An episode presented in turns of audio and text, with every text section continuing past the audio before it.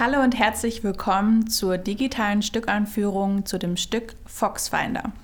Foxfinder ist ein Schauspiel von der britischen Autorin Dawn King und ist ab zwölf Jahren geeignet.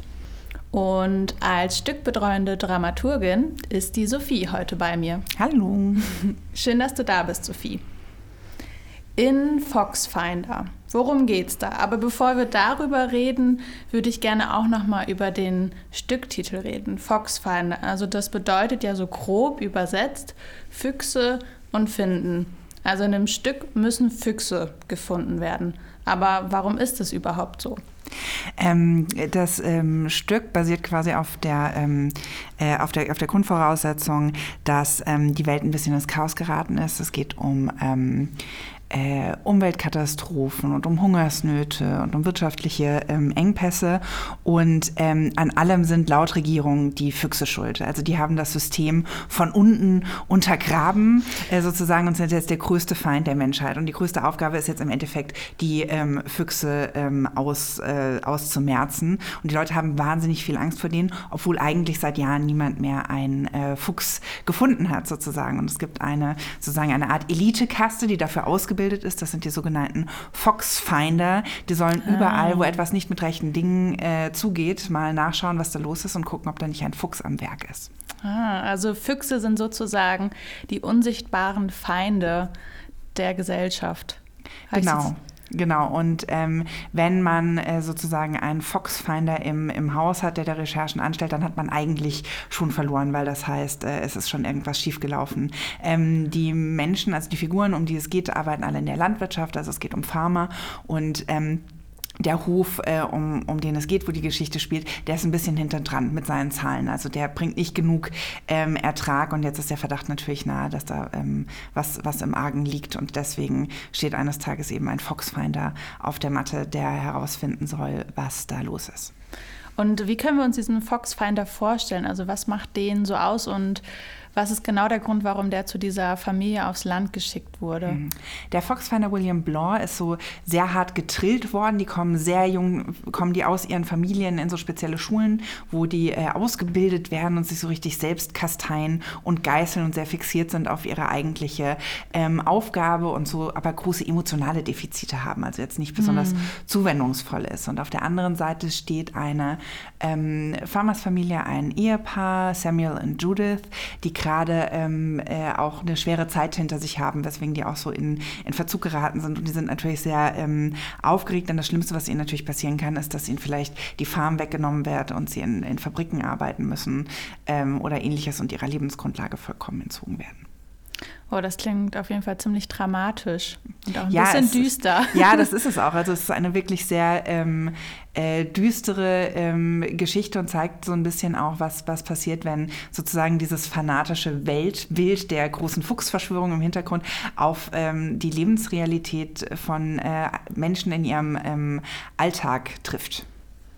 Kann man auch ähm, diese Füchse als Verschwörungstheorien beziehungsweise als, als Sündenböcke für, für, de, für alles Schlechte, was gerade im Leben passiert, auch in unsere heutige Zeit oder ähm, woanders hin übertragen? Na, das ist äh, so ein bisschen der Vorteil an dem Grundkonstrukt dieser äh, Geschichte. Das ist eine Parabel und die lässt sich auf sehr viele ähm, Sachen beziehen. Also es zeigt hauptsächlich darüber, wie ähm, Fanatismus und auch totalitäre Systeme im Endeffekt ähm, funktionieren und für die Füchse könnte man viele andere ähm, Dinge einsetzen. Also unsichtbare Bedrohungen, die es irgendwo gibt, die gesehen ähm, werden. das Stück löst es auch nicht auf, wer mit den Füchsen gemeint sein kann. Also es fängt zwar an, eigentlich mit den Füchsen Füchsen als Tieren, die wir kennen, aber die Beschreibungen der Füchse werden dann auch immer absurder. Die sind dann plötzlich irgendwie riesig groß und können das Wetter beeinflussen und Feuer legen und die Träume ähm, der Menschen verwirren und es wird immer absurder, was sozusagen diese Füchse da im, im Schilde führen und man kann sozusagen sehr viele Parallelen zu historischen, aber auch zu aktuellen ähm,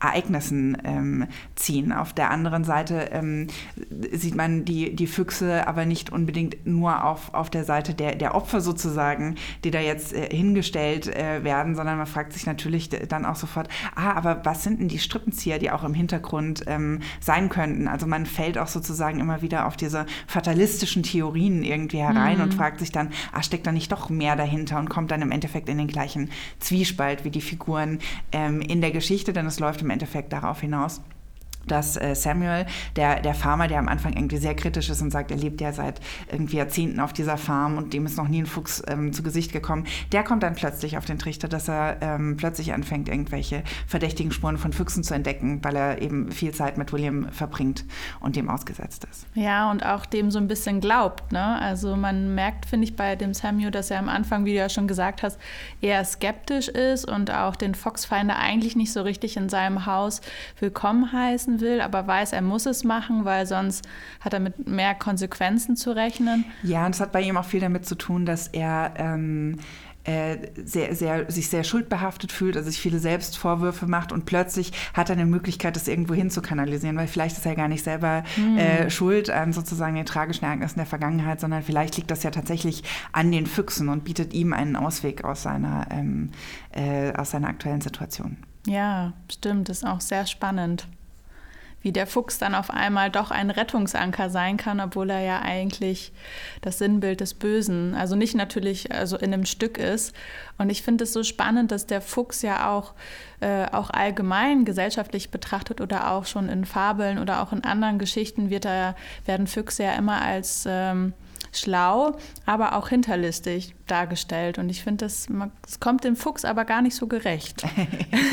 ja, ich glaube, äh, Füchse sind äh, nettere Tiere, ähm, als man immer so denkt. Man hat so ein bisschen anderen äh, Assoziationshorizont mit denen, weil man denen ja auch aus Fuchs, du hast die ganz gestohlen und ähnlichen Kontexten kennt oder eben als ja. diese etwas hinterhältige ähm, Fabelfigur. Aber natürlich ist es so, dass Füchse für Menschen auch immer Fressfeinde waren, also ja auch ähm, oft Nutztiere gerissen haben. Die geraten auch tatsächlich, wenn die jetzt auf so einen Huhn losgehen, in so einen Blutrausch und fangen dann auch an, Hühner tot zu beißen, die sie gar nicht äh, fressen wollen. Also das kommt alles nicht von ungefähr, aber führt dann ja. doch in eine absurde ähm, Richtung. Was uns bei der Recherche ähm, aufgefallen ist, wir haben so nach und nach angefangen, uns mit dem Thema der Füchse ähm, zu beschäftigen und haben dann angefangen, so eine kleine Sammlung zu machen von historischen Ereignissen, wo es um Füchse geht oder um Leute, die Fuchs heißen oder um Institutionen, die nach Füchsen äh, benannt worden sind. Und ähm, der Aufhänger war ein bisschen ein Artikel darüber, dass äh, die Katze von Boris Johnson von einem Fuchs getötet worden ist ist, ich glaube im Jahr 2013 und wir dachten sofort, oh Gott, die Füchse sind jetzt auch noch schuld am Brexit und haben oh, dann ja. immer mehr zusammengesucht. Und man merkt dann ganz schnell, wie aber auch diese Verschwörungsglauben funktionieren. Also weil mhm. wenn du mhm. dich da reinsteigerst, siehst du plötzlich überall nur noch Füchse. Also mir sind nur noch Dinge, ich habe nur noch Geschichten von Füchsen gehört, mir wurden andauernd irgendwelche Sachen angezeigt, wo, äh, wo Füchse vorkamen, irgendwie in den sozialen Medien. Also es verfolgte einen überall und man versteht plötzlich, ah, diesen ähm, Verbindungen herstellen zwischen Dingen, die, zwischen denen keine Verbindung besteht, sondern es eigentlich nur Zufall ist, was ja so ein ganz großer Kern von ähm, Verschwörungsglauben sind, die uns ja in unserer Zeit sehr stark ähm, begleiten. Das hat sich da ähm, total ähm, hergestellt. Das klingt auf jeden Fall sehr, sehr spannend. Und eine Sache, die mir auch noch aufgefallen ist, ist, dass du ja nicht nur dich mit historischen Fakten zu Füchsen beschäftigt hast, sondern du hast dich auch auf die Suche begeben und eine Playlist erstellt, wo Füchse eine große Rolle spielen.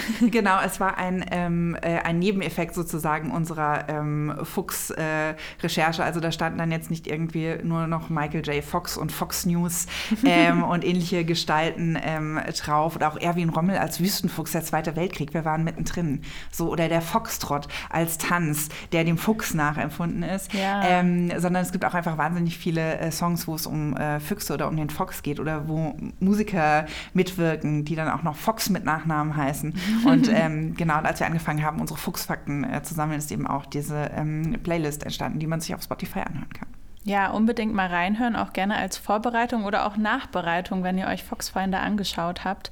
Vielleicht wird, wird es euch ja ähnlich gehen, wenn ihr es gesehen habt, dass ihr dann auch nur noch Füchse seht oder irgendwelche anderen Themen, die euch dann äh, in dem Stück entgegenkommen. Mm, ich würde jetzt noch als abschließende Frage dich fragen wollen, Sophie, weil du ja vorhin schon erwähnt hast, dass äh, Foxfinder das Stück auch äh, immer wieder als eine Parabel bezeichnet wird.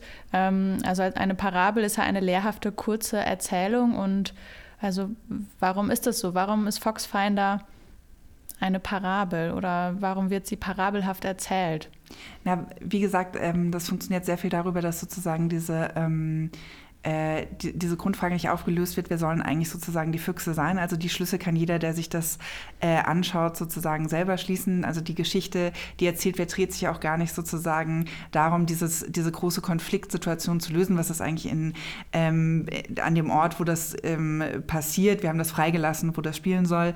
Ähm, was ist da überhaupt passiert? Wie ist eigentlich die politische Situation? Wie ist das alles entstanden? Welche Katastrophen haben dazu geführt, dass die Menschen da jetzt permanent in Notlagen geraten? Sondern es wird im Endeffekt eine sehr persönliche Geschichte erzählt, nämlich dass ähm, William Blaw, der Foxfinder, als Vertreter dieses Systems ankommt und stößt auf eine ähm, ja, sehr, sehr verletzliche ähm, Familie und dringt sozusagen in die kleinste soziale Einheit, nämlich in die Familie ähm, ein. Wir kriegen auch so ein bisschen mit, was passiert auch in dieser Dorfgemeinschaft, eben weil dieser Foxfinder jetzt da ist und was für Auswirkungen hat im Prinzip eine äh, politische und gesellschaftliche Gesamtsituation, die für uns gar nicht überblickbar ist, äh, sozusagen auf ähm, die einzelnen Menschen.